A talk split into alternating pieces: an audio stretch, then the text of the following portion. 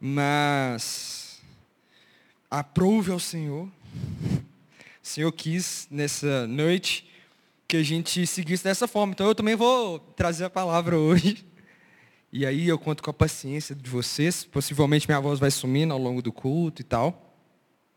Mas eu creio que o Senhor tem grandes coisas a fazer aqui essa noite. E por isso eu estou animado. Vamos começar orando. Alguém pode orar por mim? Que não seja minha esposa? Não, nada contra, amor, mas é que minha esposa geralmente ora já, né, velho? É bom ter uma variedade. Esse menino é bom. Senhor Deus, amado Pai, Senhor Deus, venha colocar, Senhor, as mãos agora sobre a vida do Ambrósio, Pai. Que ele venha, Senhor Deus, falar aqui somente o que o Senhor quer que ele fale, Pai. Que sejam suas palavras saindo através da boca dele. Venha ser o seu agir aqui nesse momento tão importante, ó Pai. Que nós possamos realmente levar isso para casa hoje. Possamos colocar isso nas nossas atitudes, ó Pai. Possamos colocar no nosso interior. Que não possa simplesmente sair pelo ouvido, mas possamos colocar no nosso coração. Obrigado por tudo e que essa noite seja abençoada. Amém. Amém. Amém. Oi, gente. Prometo ser breve, estou aprendendo a fazer isso. Mas vamos lá. É, Para mim, essa noite ficou um encargo de trazer uma palavra seguindo a lógica que a gente já tinha. É, tem algum visitante aqui? Levanta a mão, por gentileza. Hoje está difícil esconder, né, os visitantes. Ou, se, sejam cumprimentados aí. Depois vocês dão um abraço na galera. Eu já vi, eu já recepcionei o meu amigo aqui. É Said, né? Que o pessoal contou. É sobrenome isso? Sobrenome. É, o outro casal lá eu não conheço, mas sejam bem-vindos todos vocês à nossa casa. Voltem sempre. Oi? Hoje, particularmente, a gente teve uma, uma questão que parece que rolou uma festa que todo mundo foi convidado, menos vocês. E eu também. Tipo a farofa da GQ lá, sei lá o que, que foi. Tô zoando. Não, o pessoal que voltou da festa lá tá falando que não foi, não. Tô zoando, gente. Sem ressentimentos. Tá tudo certo. É brincadeira. Mas tem um fundo de verdade. Ô, gente, para quem tá perdido, que não sabe o que tá rolando ainda, nós aqui na nossa igreja temos seguido uma ordem bem específica de ministrações temáticas, seguindo as ordens, ordem não, é, seguindo o exemplo da igreja retratada em Atos, a igreja primitiva, depois do exemplo de Cristo, Jesus Cristo veio, caminhou aqui, levantou discípulos, apóstolos, e Jesus Cristo morreu, ressuscitou dentre os mortos e falou que ele enviaria o Consolador, o Espírito Santo. Aí o Espírito Santo veio, e capacitou a igreja a seguir adiante aquele projeto que existia e que Jesus havia iniciado. Então existia muito a se fazer depois que Jesus Cristo foi assunto aos céus. Acho que a palavra certa é essa. Depois que Jesus subiu, ele deixou o Espírito Santo e a igreja agora partilhava da mesma missão. E aí os apóstolos e, e, a obra deles, aquilo que eles vivenciaram, está retratada lá em Atos. Atos dos Apóstolos, que é a igreja no primeiro século, começou a romper, a vivenciar coisas novas, a pregar, a anunciar o evangelho. Eles receberam uma boa notícia e agora eles estavam com a função de repassar para frente essa boa notícia que vivificava a humanidade, que partia a história entre antes e depois. Antes de Cristo, depois de Cristo, não é à toa o Senhor partiu a história. E a igreja, a partir daí, tinha o compromisso de anunciar o Evangelho. E aí, o que a igreja fez? Pegou essa vivência da igreja primitiva, com todos os ensinamentos de Jesus frescos na cabeça e com o avivamento do Espírito Santo ali, é, poderia ensinar para a gente. A igreja de Atos tinha muito a ensinar para a gente. Então, nós passamos sobre vários tinha ministração que era sobre uma palavra do versículo. Tinha ministração que era um tema que estava exposto ali, enfim. E hoje nós chegamos em Atos 2, versículo 44. Se você puder abrir a Bíblia, por gentileza.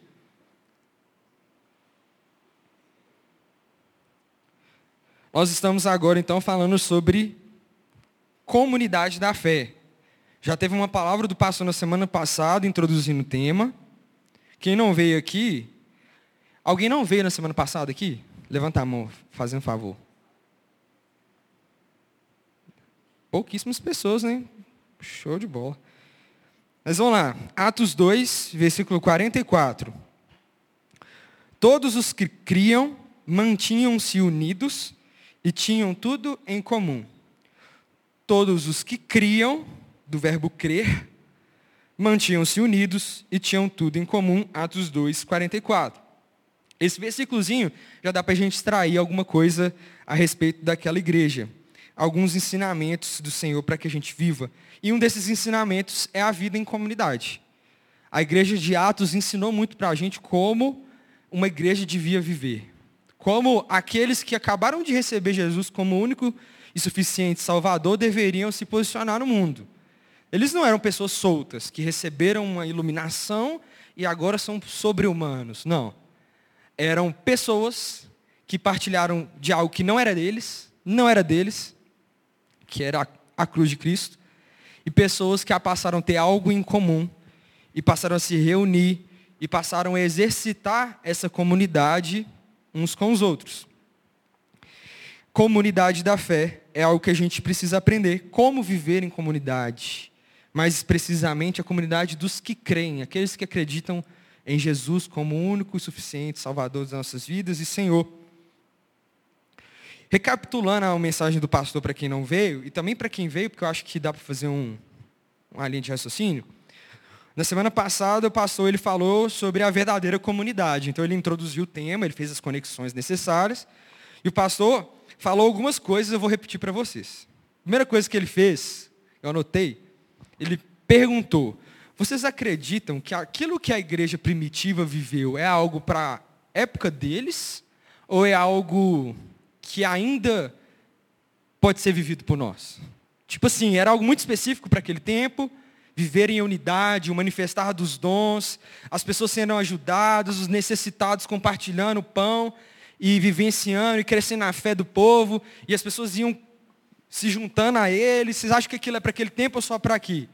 E o pastor falou um pouco sobre isso. Eu acredito, nós acreditamos, que não é só para aquele tempo. A gente ainda tem é, a possibilidade de viver coisas grandiosas da parte do Senhor em comunidade, entre nós aqui, na galera, é algo que a gente pode viver. O pastor falou sobre o ingresso nessa comunidade.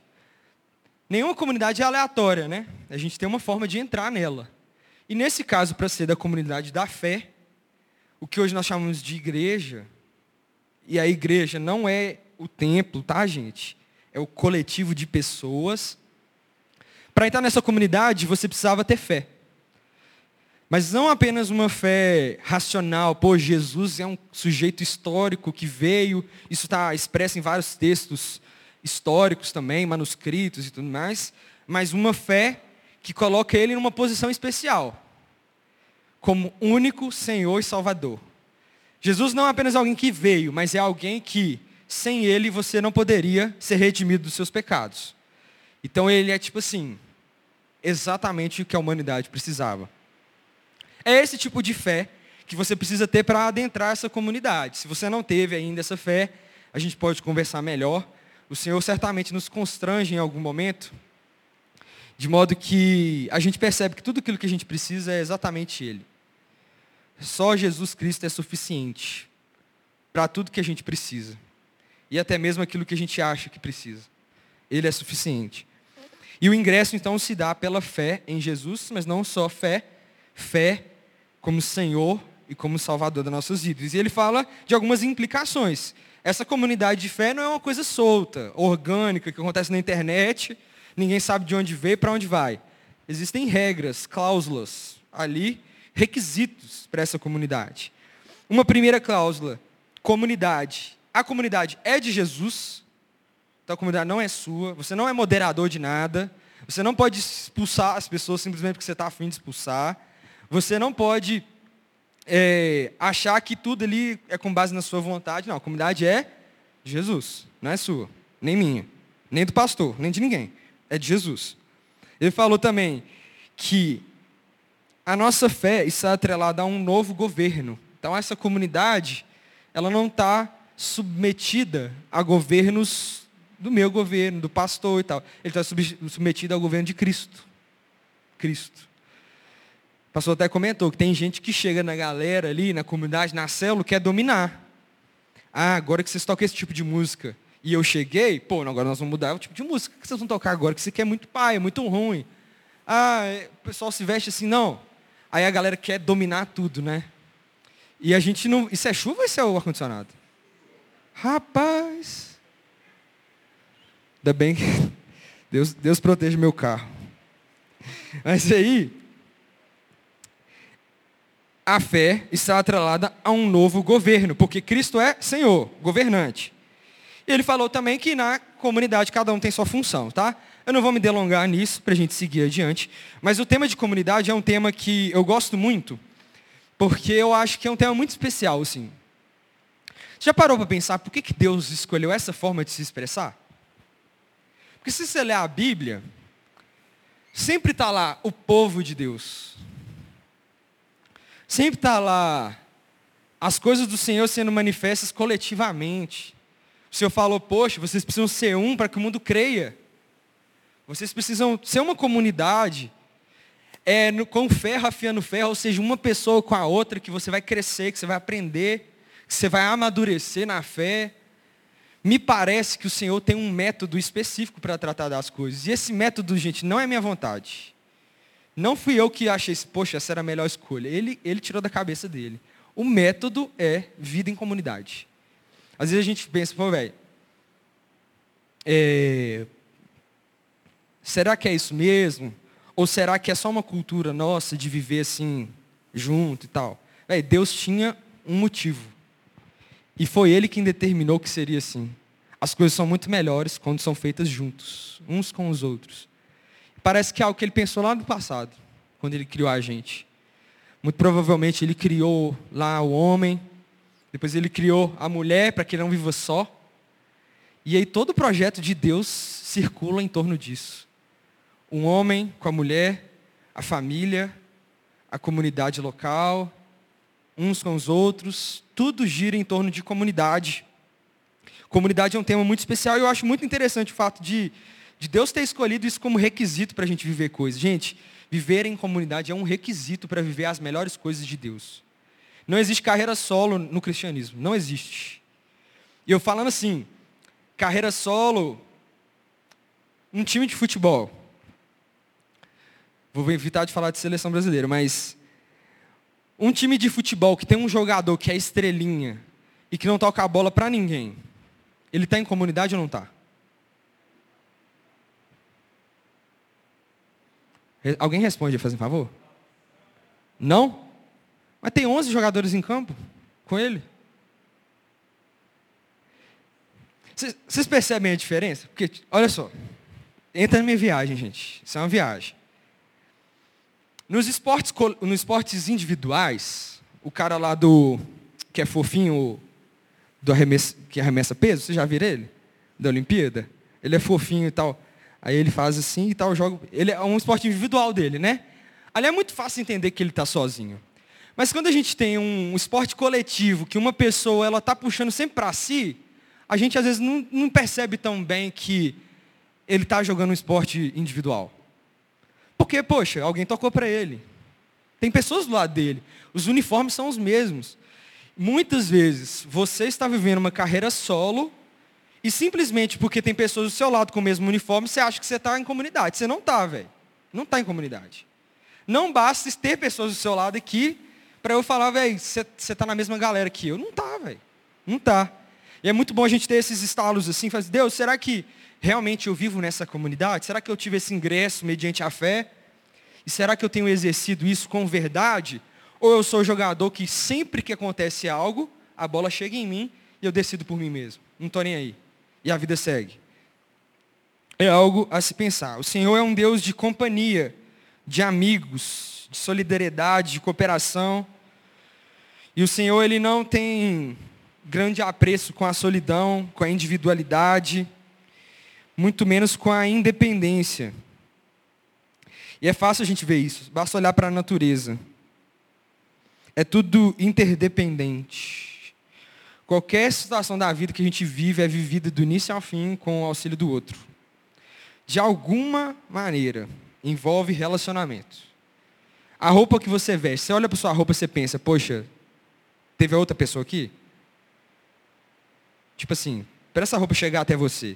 Você não pensa, simplesmente você chega no guarda-roupa, você pega e você bota. Houve o um emprego de uma pessoa que teve que pegar. Se não foi ela que produziu, foi a máquina, ela pelo menos empacotou, jogou no caminhão, o caminhão chegou até você. Tudo, até mesmo as coisas, os objetos materiais que a gente está acostumado a viver hoje, são feitos. A gente vive hoje numa sociedade complexa. Sociedades complexas, elas têm dificuldade de notar o outro nas coisas. Porque o outro está muito distante de mim. Eu, esses dias, eu viajei com os amigos para Tiradentes, e eu, uma das melhores experiências foi comprar um queijo. Eu esse, tratava esse queijo, né? Já está quase acabando, como se fosse meu filho. Eu fui na lojinha, cheguei lá, degustei os, os queijos que estavam lá e peguei o queijo que eu mais gostava. E que queijo maravilhoso, sensacional. Levei o queijo para casa e agora eu trato ele como um filho. E eu estou assim, segurando para não acabar com ele. A Rosane quer botar ele na comida, no, misturar no, no, risoto e tal. E eu não quero, velho. Eu quero comer o queijo, que eu gosto muito do queijo. Mas você consegue ver as pessoas por trás do queijo?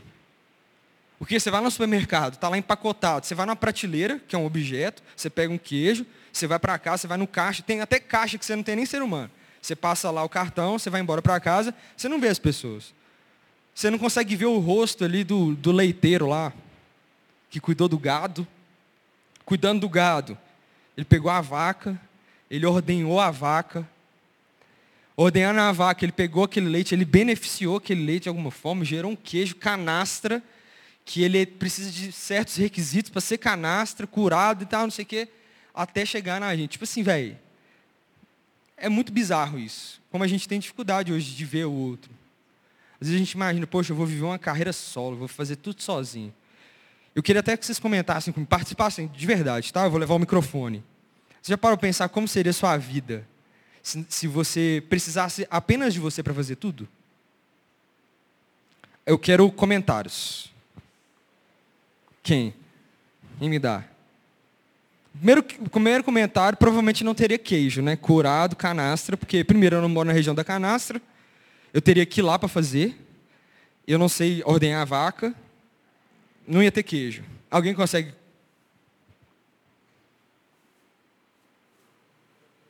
Eu acho que a primeira coisa é que você ficaria só por conta de subsistência, né? Porque você vai ficar o dia inteiro por conta de preparar sua comida de hoje, caçar de amanhã, né? Sei lá, fazer realmente as coisas ali então, a sua vida, assim, você não vai estudar, se, é, se, se, você se interessa minimamente por isso, você não vai trabalhar, você vai viver por conta de você. Inclusive, você tem que ter uma terrinha com os bichos, porque senão vai ser muito mais difícil. Então, acho, assim, é uma, a vida de subsistência, assim, sem ninguém, é, assim, não tem entretenimento.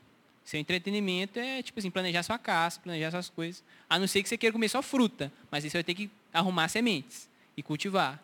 E fazer os reguinhos lá para a água chegar. Então, assim, eu acho que é uma vida muito trabalhosa e sem. É uma vida muito cansativa e muito solitária, né? Alguém mais quer contribuir?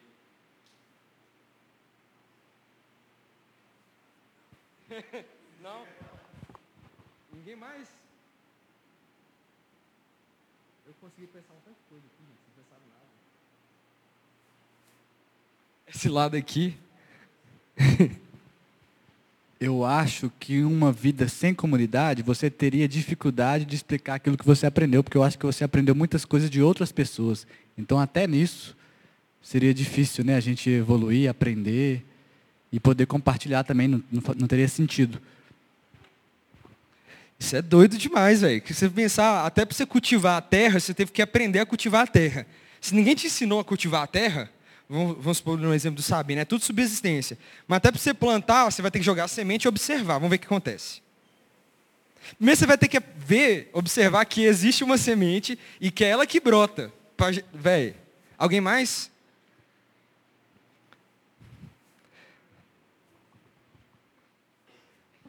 nós não nasceríamos, né? Tem a mãe da gente.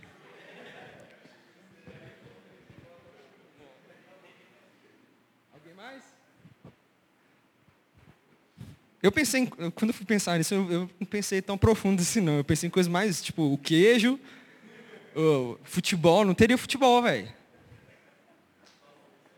Não teria futebol, não teria. Teria música. Não teria música. Bizarro pensar nisso. Mas vamos seguir adiante. Vamos seguir adiante. É... Deixa eu ver onde que eu estou aqui.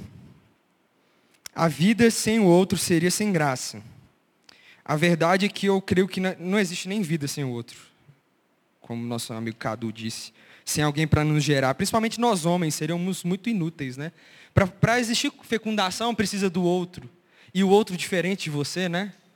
Tem que ter o homem para trazer a semente, a mulher para gerar. Isso é muito massa. Tem que ter o outro, tem que ter alguém diferente. Isso é muito legal. Mas eu creio que falar do outro e a comunidade que juntos nós formamos, o Senhor eleva o patamar daquilo que podemos viver e obter através disso.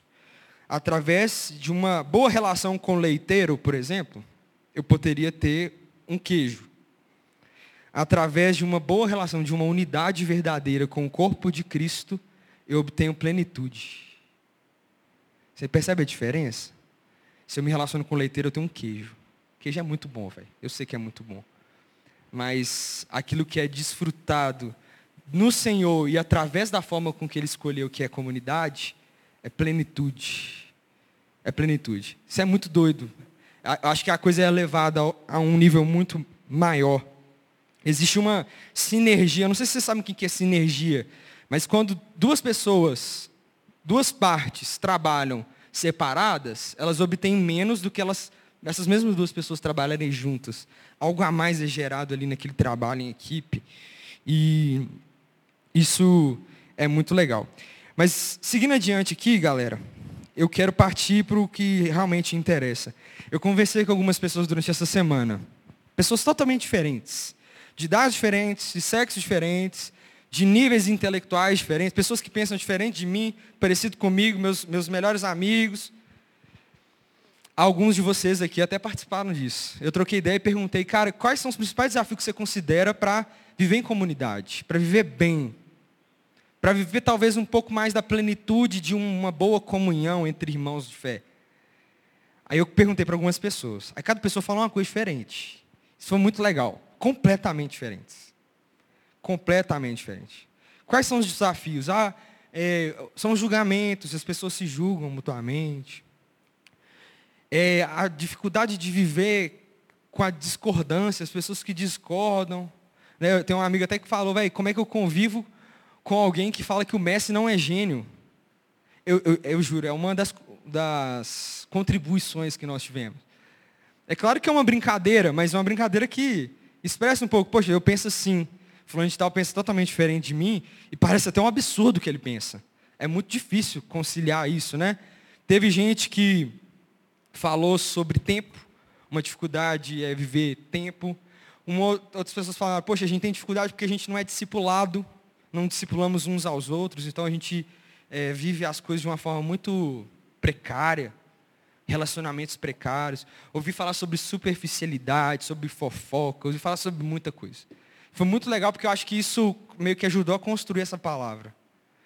E eu acho que um denominador meio que comum que eu percebi de tudo isso, sendo bem simplista, porque eu não posso entrar em cada coisa que o pessoal comentou comigo, mas é uma dificuldade de enxergar o outro, de entender o outro, de saber como é o outro. Eu queria que hoje a gente tirasse um pouco o olho sobre nós, sobre o queijo que eu não vou ter, sobre o trabalho que eu vou ter que ter para fazer as coisas. Vamos tirar o olho de nós, vamos pensar sobre o outro. O que seria da vida sem o outro? E quem é o outro? Quais são os desafios relacionados ao outro? Então eu anotei algumas coisas, acho que são três coisas, relacionadas ao outro, que, que têm desdobramentos muito importantes para nós. Que horas são, amor? 8h42? Então o tempo está tá indo bem. A primeira coisa que eu coloquei aqui, gente, é que o outro é valioso. Existe uma dignidade intrínseca de cada indivíduo criado, de cada pessoa criada. Dignidade. Se você abrir lá em Gênesis 1, 26, não precisa abrir, pode ficar comigo aqui. Está escrito: façamos o homem à nossa imagem, conforme a nossa semelhança. Isso é um conceito teológico muito básico, mas que tem desdobramentos muito específicos. Quer ver? Se o homem foi criado à imagem de Deus, significa que esse homem é portador de algo que não é ele. E algo que tem muito valor. Ou seja, o valor que existe em cada um de nós não somos nós. E sim a criação de Deus. Você tem valor e eu tenho valor, porque tudo que existe de bom em mim foi Deus que fez. Existe até na teologia, se a gente, a gente fez, os, quem participou aqui do CFM, das bases da fé cristã, a gente aprende.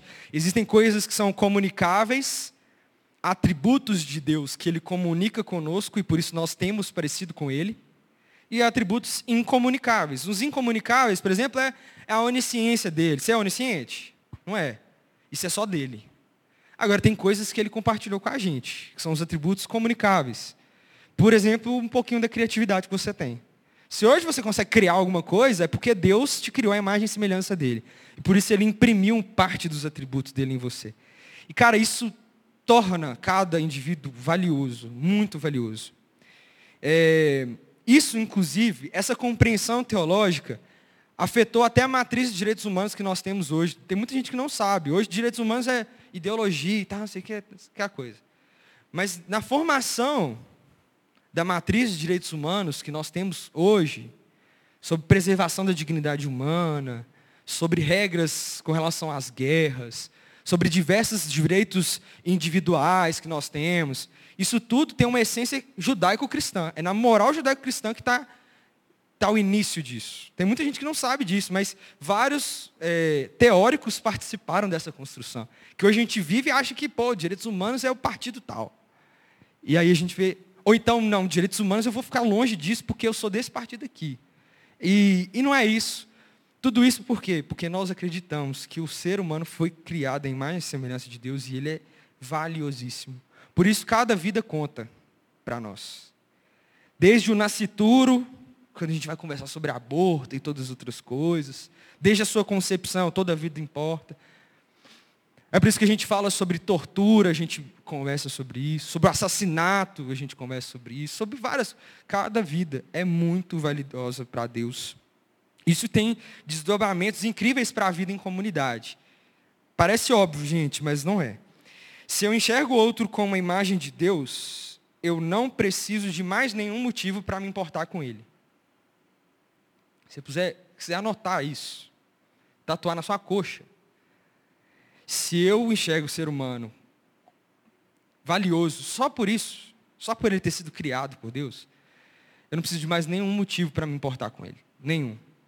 A gente fica procurando mil motivos para se compadecer da galera que está aqui com a gente, que está na célula. Mil motivos. Ah, eu, isso aí eu faço tudo por ele, porque ele é muito legal.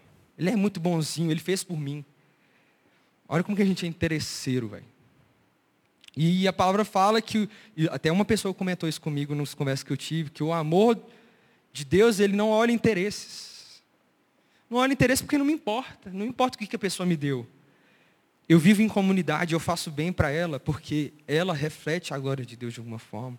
Algo que existe dentro dela é que, a mesma coisa, a mesma matéria que existe dentro de mim. Foi deturpada pelo pecado? Foi, foi deturpada. Mas é Deus. E por isso eu preciso me importar com ele. Gente, para de procurar motivo para viverem bem com as pessoas. Para fazer o bem, para ajudar, para ir andar uma milha a mais com a pessoa, para carregar peso por ela para se importar, para dar dinheiro para ela quando ela precisar, para ir no, no dia de festa com ela festejar o aniversário dela, para ir no enterro no dia que ela perdeu um ente querido. Você não precisa de motivo nenhum para isso. Nenhum. O motivo é essa pessoa é valiosa. Essa pessoa é valiosa. Um outro desdobramento que eu coloquei. Quantas vezes nós rejeitamos a união com outras pessoas, e união verdadeira, tá, gente? União verdadeira por considerar eles inferiores em seus pensamentos. é, pensamentos políticos, eu estou falando de política, ideologia, coisas que nos dividem. Pode falar que não, mas divide, divide. E o meu pensamento ele é melhor e por isso eu tenho um ranço do outro. Vai falar que você não tem ranço dos outros. É, eu sempre falo na célula, gente, ranço, está muito comum esse nome aí de hoje em dia. Crente não pode ter ranço. E se você foi tomado de ranço de alguma maneira, você precisa orar para que o Senhor arranque isso do seu coração. Eu sempre comento isso, sempre comento. Porque ranço é a atitude de quem não vê valor no outro. Porque acha o outro inferior. Tudo que ele fala, ai, mas não aguento mais ouvir a voz dele. E eu estou falando mentira, não, gente. Eu sinto também. Eu tenho um. Quer dizer, eu não posso falar, tem coisa que está gravado, né? Está sendo transmitido. Vai que né, alguém assiste e tal, ficar quieto. Mas aí, eu tenho dificuldade de aturar certas pessoas na minha vida, no meu dia a dia. Tem gente que manda mensagem e já Ih, chegou mensagem. Da minha família. Da minha família. Olha lá, meu familiar ali, ó. Tem dia que eu tenho dificuldade de aturar. Não, MV é gente boa. É... E às vezes a gente tem ranço, é que a gente considera os nossos pensamentos melhores mesmo. Pensamentos políticos, pensamentos sobre futebol. Poxa, o Tite devia ter colocado o Neymar para bater. Pênalti. E cara, quem não concorda com isso? Eu às vezes penso, velho, quem torce contra a seleção brasileira é o pior dos homens. Eu, fico, eu penso nisso, nessa época de Copa eu pensei muito nisso, velho, que ódio. Eu não quero que chega perto de mim alguém que não tosse a favor. E por aí vai. Isso tem inúmeros exemplos. Essa pessoa tem valor, o outro é valioso. Anote isso. Imprime isso no seu coração. Quantas vezes nós rejeitamos pessoas por considerar elas ultrapassadas, velhas demais? É isso aqui no nosso meio. Porque a minha célula estar tá junta e conviver bem e ser top é muito bom. E é muito simples. São pessoas todas da mesma idade, muito parecidas, mesmo perfil socioeconômico. Galera, é todo muito mais ou menos ali a mesma mesmo desafio de vida, né? Tá cada um passando pela mesma coisa, tá todo mundo fazendo vestibular. Poxa, tá todo mundo passando o mesmo desafio, todo mundo entende o que é o vestibular. Agora, ir para o resto da igreja, conversar com a galera que é mais velha, mais ultrapassado, para nós é muito difícil. Porque a gente considera eles ultrapassados demais. Sem valor. Sem valor. O pastor falou um pouco sobre isso semana passada. E, cara, eu, eu não quero ser hipócrita, eu também sou assim. Eu também sou assim. Às vezes até meu chefe no trabalho quer falar alguma coisa, às vezes eu penso, nossa, que abobrinha, velho. Só vou obedecer porque está antiquado, está fazendo uns trem, está passando vergonha. Mas a gente não, não sabe, não se abre para viver coisas melhores, para reter o que é bom. Pô, às vezes a forma que a pessoa fala comigo não é a forma que a minha galera falaria, que eu acho legal pra caramba. Não é a galera que eu almoçaria junto. Tudo bem, velho. Você não precisa almoçar junto com todo mundo, não. Você nem tem mesa para isso.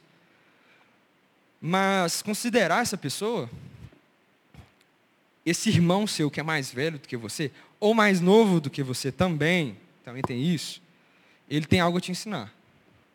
Porque a dinâmica do corpo é essa, troca. Eu te ensino, você me ensina, mesmo que eu seja novinho na fé, existe algo a ser ensinado. Existe algo a ser aprendido se você reter o que é bom.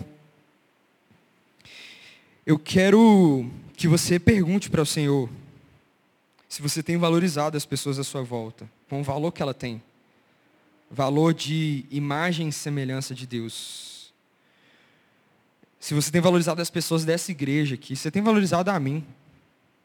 Vou colocar pessoal aqui, você tem me valorizado? Pensa aí. Ah não, Mateus, teve uma vez que você fez uma coisa comigo que foi paia demais. Agora para mim você é um lixo. Posso ter falhado. Não tenho dúvidas. Mas não é sobre mim. É por causa do Senhor. Capacidade do Senhor. Pergunte a Deus quais pessoas você precisa ter iniciativa para caminhar em direção a elas, para se aproximar, para vencer o ranço. Tem gente que não é naturalmente do nosso convívio, mas o Senhor vai ensinar a gente, pô, quem que você tem que procurar, velho? Porque você está sempre no mesmo meio aqui, você não consegue ajudar ninguém. Todo mundo já tem o que você tem. O outro é valioso. Segundo ponto que eu quero trazer, o outro é necessitado. Vocês sabem isso de cor e salteado, mas a gente esquece. Toda semana a gente esquece que o outro é necessitado. A Bíblia fala que todos, todos, todos, vocês que estão na igreja, e os que estão fora da igreja também. Você que tem muito tempo de fé e os que têm pouco tempo também. Todos pecaram e destituídos estão da graça de Deus, necessitam da graça de Deus. Essa graça que é comunicada pela igreja. Todos são necessitados. Sem exceção. O homem é necessitado por natureza. E o que ele precisa é oferecido por Cristo através de seu corpo. O homem precisa de algo. Sempre precisa de algo. E ele só é satisfeito quando encontra Cristo. O coração de, uma, ser humano só é satisfeito quando encontra Cristo. E é esse Cristo que a igreja, o corpo dele, anuncia. Você, comunidade da fé, é ferramenta do Senhor. Você precisa entender que existe alguém necessitado entre nós. Necessitado. Pode ser necessitado de anunciar o evangelho para que as pessoas se convertam ao Senhor, entenda e receba a salvação, mas pode ser necessitado de mil outras coisas, desde dinheiro, de alimento, de um um abraço, de um suporte, de uma oração. Todos nós somos necessitados. Enquanto eu não entender que o meu irmão precisa de mim, eu vou viver distraído nos meus próprios afazeres. É um desdobramento disso. Se eu não entendo que o outro é necessitado, eu vou ficar na minha. Não tem ninguém precisando de mim. Isso é a síndrome dos filhos, né? Você que é filho e ainda está dentro da casa dos seus pais, Muitos filhos são assim. No final das contas, alguém vai resolver por mim. É problema do meu pai, isso que eu estou vivendo. O dinheiro que eu gasto, a mais ou a menos, meu pai que banca. Se eu estou com saúde, meu pai compra remédio. Você nunca é responsável por ninguém. E você quer transmitir isso para os relacionamentos que você tem. Você nunca é responsável por nada. A gente está fazendo um, uma confraternização, eu não tenho que limpar nada. Alguém vai limpar por mim. A gente fez um churrasco da célula ontem. Todo mundo ajudou a limpar as coisas, a fazer o churrasco e tal, não sei o quê. Todo mundo igual ali, não tinha ninguém fazendo nada por ninguém. Não tinha pai ali, não tinha é, um funcionário para trabalhar ali, não tinha não. Todo mundo tinha que fazer o seu. Todo mundo ajudou. Tem uns que têm mais dificuldade para ajudar. Porque não consegue ver que o outro é necessitado, velho. Outro está cansado, outro está com dor na coluna não está aguentando trabalhar, esfregar mais. O outro é necessitado. Se você não notar isso, você vai continuar distraído na sua conversa e vai deixar o pau torar. Se você não considerar que o outro é necessitado, você nunca vai desenvolver os seus dons e talentos. Nunca.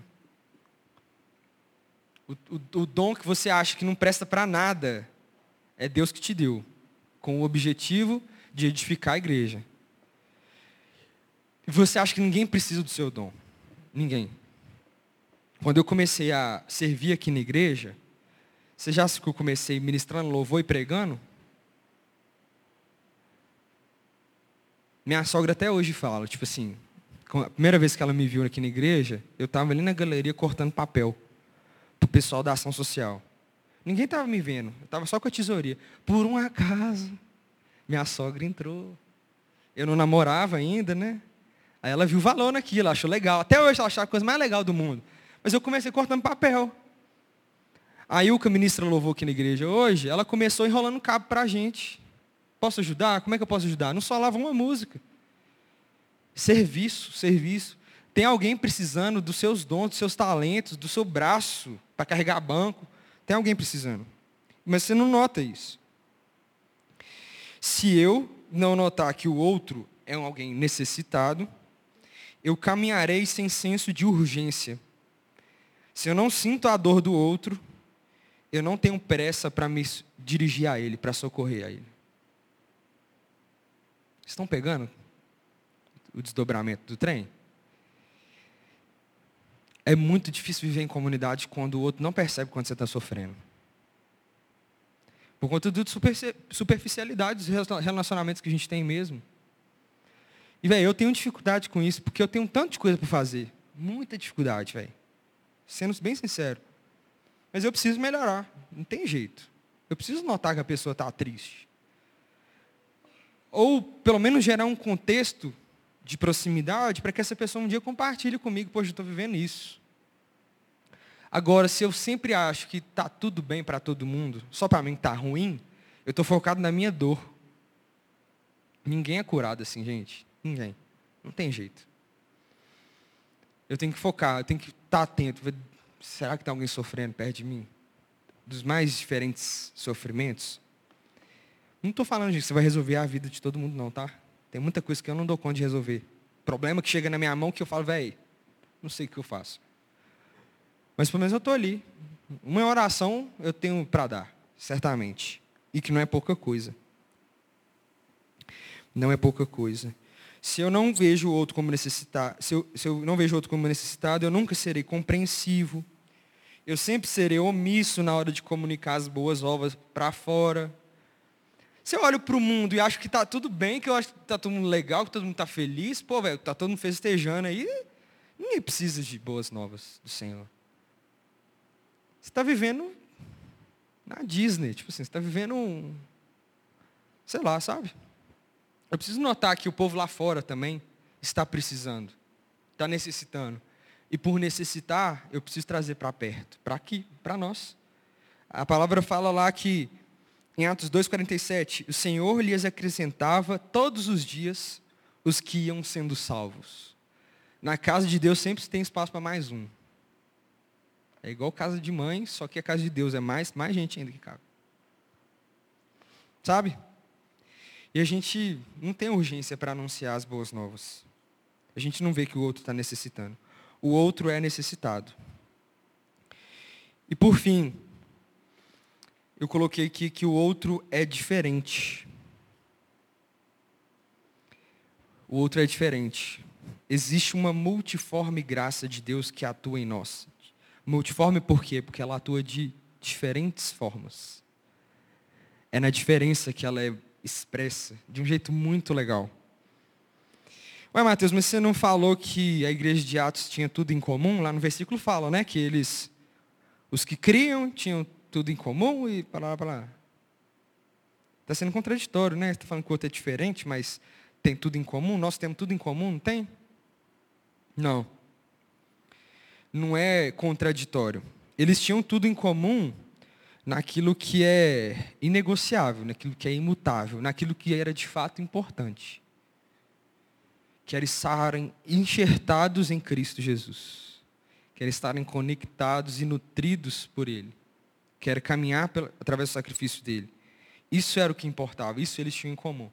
E no final das contas, gente, é tudo que importa. Agora eles tinham coisas que eram diferentes. Olha só, Efésios 4, 2, 7. Estou chegando no fim, tá? Sejam completamente humildes e dóceis. E sejam pacientes, suportando uns aos outros em amor. Façam todo o esforço para conservar a unidade do Espírito pelo vínculo da, da paz. Tem versão que fala, suportai. Suportai. Até os insuportáveis. Há um só corpo e um só espírito, assim como a esperança para a qual vocês foram chamados é uma só. Um só Senhor, uma só fé, um só batismo. Um só Deus e Pai de todos, que é sobre todos, por meio de todos e em todos. E a cada um de nós foi concedida a graça conforme a medida repartida por Cristo. É o que temos em comum, um só Senhor. É uma pessoa e o desejo de ser igual a essa pessoa, Jesus Cristo. Mas aquilo que nós temos de diferente é o que tem para aperfeiçoar a nossa trajetória. Está lá em 1 Pedro 4, 8 em diante. Sobretudo, amem-se sinceramente uns aos outros, porque o amor perdoa muitíssimos pecados. Sejam mutuamente hospitaleiros, sem reclamação. Cada um exerça o dom que recebeu para servir aos outros, administrando fielmente a graça de Deus em suas múltiplas formas a multiforme graça de Deus em outras versões. A graça de Deus se expressa, ela é comunicada de forma diferente. Eu participei de um congresso recentemente, estava lá uma banda que era do coletivo Candeeiro, que é um coletivo de arte nordestina. Os caras foram lá, tocaram um forrozão em, em expressão de gratidão a Deus e celebração. Era doido demais, velho. Era doido demais. No vocabulário dele, nos ritmos dele, diferente de mim. Aquilo me impressionou, aquilo me fez louvar o Senhor. Aquilo me, aquilo me trouxe uma alegria diferente da que eu estou vivenciando. Véi, foi muito doido. O, o outro, ele é diferente. Isso não é apenas bom, isso é essencial para que a gente viva igreja. Às vezes a gente quer viver com a mesma galera, e a gente vai ter sempre os mesmos resultados e os mesmos aprendizados. Às vezes essa galera é até legal pra caramba. Todo mundo é muito. Vamos pôr o exemplo do pastor de semana passada, do supino. Todo mundo pega muito peso no supino. Aí a galera que quer pegar peso no supino, a galera do Marquinhos, vai só aumentando o peso no supino, vai desenvolvendo os músculos. Mas não desenvolve outras coisas. Você vai ficar absurdo, porque você só anda com gente que pega muito peso no supino. Agora, com a galera que tem habilidade em, na dança, movimentos fluidos, você não vai pegar essa, essa, essa skill. Ô Marquinhos, você está atrapalhando, velho. Você está atrapalhando. Gente, curiosamente, o Marquinhos pega muito peso no supino e dança agora também, velho. Esse cara está exercitando a palavra, velho. Te deu um spoiler antes por isso, né, velho? Está exercitando demais a palavra. Ele está com a galera que pega muito peso no supino e ele também está com a galera que está focada em movimentos fluidos, refinados, bonitos, sabe? Beleza. Beleza, força, beleza. Sabe? Se só andar só com a galera da força, você só vai ficar forte, velho. E o resto, todo que você precisa aprender, não tem como, você não vai pegar. Não tem como pegar. Então a gente precisa é, valorizar o fato do outro ser diferente. Isso significa que você tem que sair da sua tribo aí. Da sua galera. Sai, velho. Vai conhecer gente nova. Teve, eu já vi gente aqui, velho, que falou, é, cara, eu queria muito ser amigo de tal pessoa. Aqui na igreja mesmo. Aí o cara foi lá, não tinha contexto nenhum para ser amigo dele, nenhuma conexão, nenhuma amizade em comum. Foi lá e virou amigo dele. Oh, tudo bem e tal, como é que você está? Não, achou uma coisa em comum com ele ali, um, né, alguma coisa para compartilhar. Fez amizade. Porque, velho, o cara considerava que aquela era uma amizade que seria edificante para ele e que fazia falta no ciclo dele. Pô, precisa alguém mais animado que eu. Vou procurar na minha galera que não tem ninguém. Eu preciso de alguém que é mais estudado que eu, eu preciso aprender. O que o Lucas falou. Eu preciso de alguém que é mais relaxado que eu. Minha galera é muito tensa, muito ansiosa. Vou procurar alguém para eu andar também que, que saiba se desprender mais das coisas, ser menos ansioso. Por aí vai, velho. Por aí vai. Às vezes, por não notar que o outro é diferente de mim, eu me revolto. Isso é um desdobramento, tá? Eu me revolto. Aí você pensa assim, velho, por que que o outro por que que o outro não está tão preocupado com os necessitados como eu?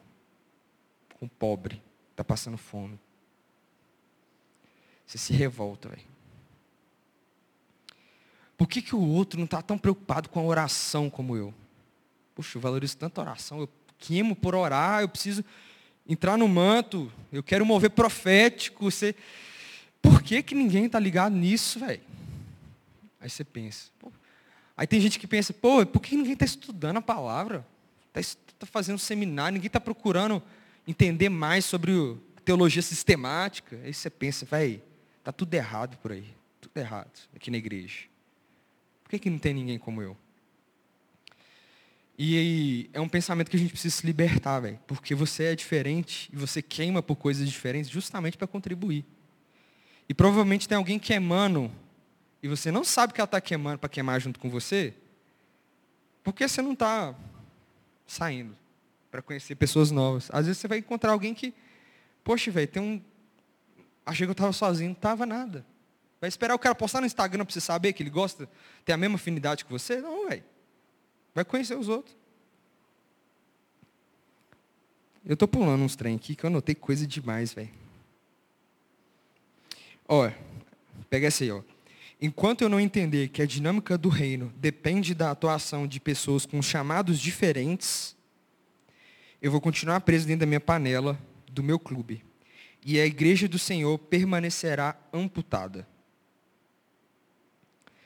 Por que amputada? Eu, vamos supor que eu sou muito acadêmico, eu quero muito estudar a palavra, eu valorizo muito, eu tenho um dom de mestre. E essa igreja aqui não valoriza muito isso. Eu vou sair dela, velho. E eu vou para uma igreja que tem muitos mestres. Aí os mestres se reúnem, abrem uma igreja, a Igreja Batista do Mestre. Aí só tem mestre nela. Essa igreja está amputada porque não tem nenhum membro do corpo que se move no profético para te trazer aquilo que o profético de Deus tem para trazer. Essa igreja está amputada porque não tem um pastor para trazer. Véi, se a gente se reunir só de pessoas iguais, a igreja do Senhor vai ser amputada. A gente não vai ter mover profético, a gente não vai ter aprendizado do, do ponto de vista de estudo da palavra, a gente não vai ter pastoreio, a gente não vai ter apostolado, a gente não vai ter evangelismo. Não vai ter nada. Ou vai ter uma dessas virtudes apenas em muito excesso. Pô, nós só vamos pregar para a pessoa converter. Na hora que ela chegar aqui, eu mando ela para a Igreja Batista do, dos Consolidadores. Que eu só consigo anunciar a palavra, mas cuidar não consigo. E por aí vai. Já tá bom, né, gente? Por hoje chega. Mas eu queria trazer duas, três conclusões para a gente levar para casa e orar sobre isso. A palavra é muito simples, na verdade, velho. Porque a palavra que a gente tem toda semana, né? Na verdade, a Bíblia fala sobre comunidade o tempo todo, amar um ao outro e tal, não sei o quê. A Bíblia toda se resume em dois mandamentos. Amar a Deus sobre todas as coisas e ao próximo como a ti mesmo. O segundo mandamento é a palavra que eu estou dando, ou seja, você já ouviu mil vezes. Mas eu acho que a gente tem a oportunidade hoje de revisitar algumas coisas. A primeira é, a dinâmica comunitária do reino de Deus é muito diferente da do mundo. A gente precisa entender isso. Enquanto o mundo se reúne em associações por interesses individuais, Associação Nacional dos Caminhoneiros. São vários caminhoneiros e eles têm interesses muito próprios da categoria. E é muito válido que eles se reúnam. Mas eles querem defender o seu interesse individual. É assim que as associações se formam. Os clubes tal. A igreja do Senhor se reúne toda. É a única organização que se reúne em favor do interesse de outro. Que não é eu nem você, mas é o Senhor.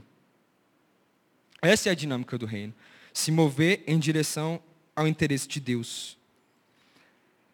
As igrejas, gente, são pessoas. Tem, eu converso com muita gente e as pessoas não conseguem entender que a igreja não é a IMC, CNPJ, templo. Eu não sei o que, que a gente faz para a gente entender isso, velho. Para eu entender isso melhor também. Porque muitas vezes, quando, as, quando existe algo de bom no nosso meio, por exemplo, o Otávio virou para mim, ele me deu uma palavra que foi bênção. Eu dou crédito para o Otávio. Otávio, você é bênção, velho. Agora, quando eu vi, ou seja, Otávio, indivíduo, dei crédito para ele. Quando eu vivo algo de ruim, fofocaiada e tal, não sei o quê. Pô, a IMC só tem fofoqueiro. Eu dou o crédito para quem? Para o CNPJ. Eu saio lá na frente falando, véi, tá a igreja desse jeito. Vou mudar de igreja. Ou a gente dá o benefício para o indivíduo, ou a gente fala mal do CNPJ mas não sobra nada para a comunidade, para as pessoas, para você, que tem parte em todos os defeitos de todas as coisas. Tem gente aqui que fala mal da IMC como se não fosse parte da IMC. Eu não consigo entender isso, velho. Não faz sentido nenhum. Loucura, velho. Implacável nas palavras. Super ácido. Como se você, se alguém falasse de você, não fosse tomar também para dentro. Sabe, a gente é implacável com a igreja etérea, abstrata. Parece que é algo que paira, né? Tipo assim, a igreja é pessoa, pessoas. A gente precisa entender isso. E que o Senhor nos dê graça de avançarmos nessa compreensão, valorizando a nossa comunidade local, nos seus erros, nos nossos acertos, e obediência a Deus por amor ao outro. Por amor ao outro. O outro, por fim, o outro é amado. Amado. E se o outro é amado, é porque você é amado. Você é amado. Você é amado pelo Senhor. Você é valioso. Você é necessitado. Você pode se dirigir em relação aos outros. Você, no final das contas, você também é diferente. E tem algo a contribuir. Vamos terminar orando? Se você puder abaixar sua cabeça.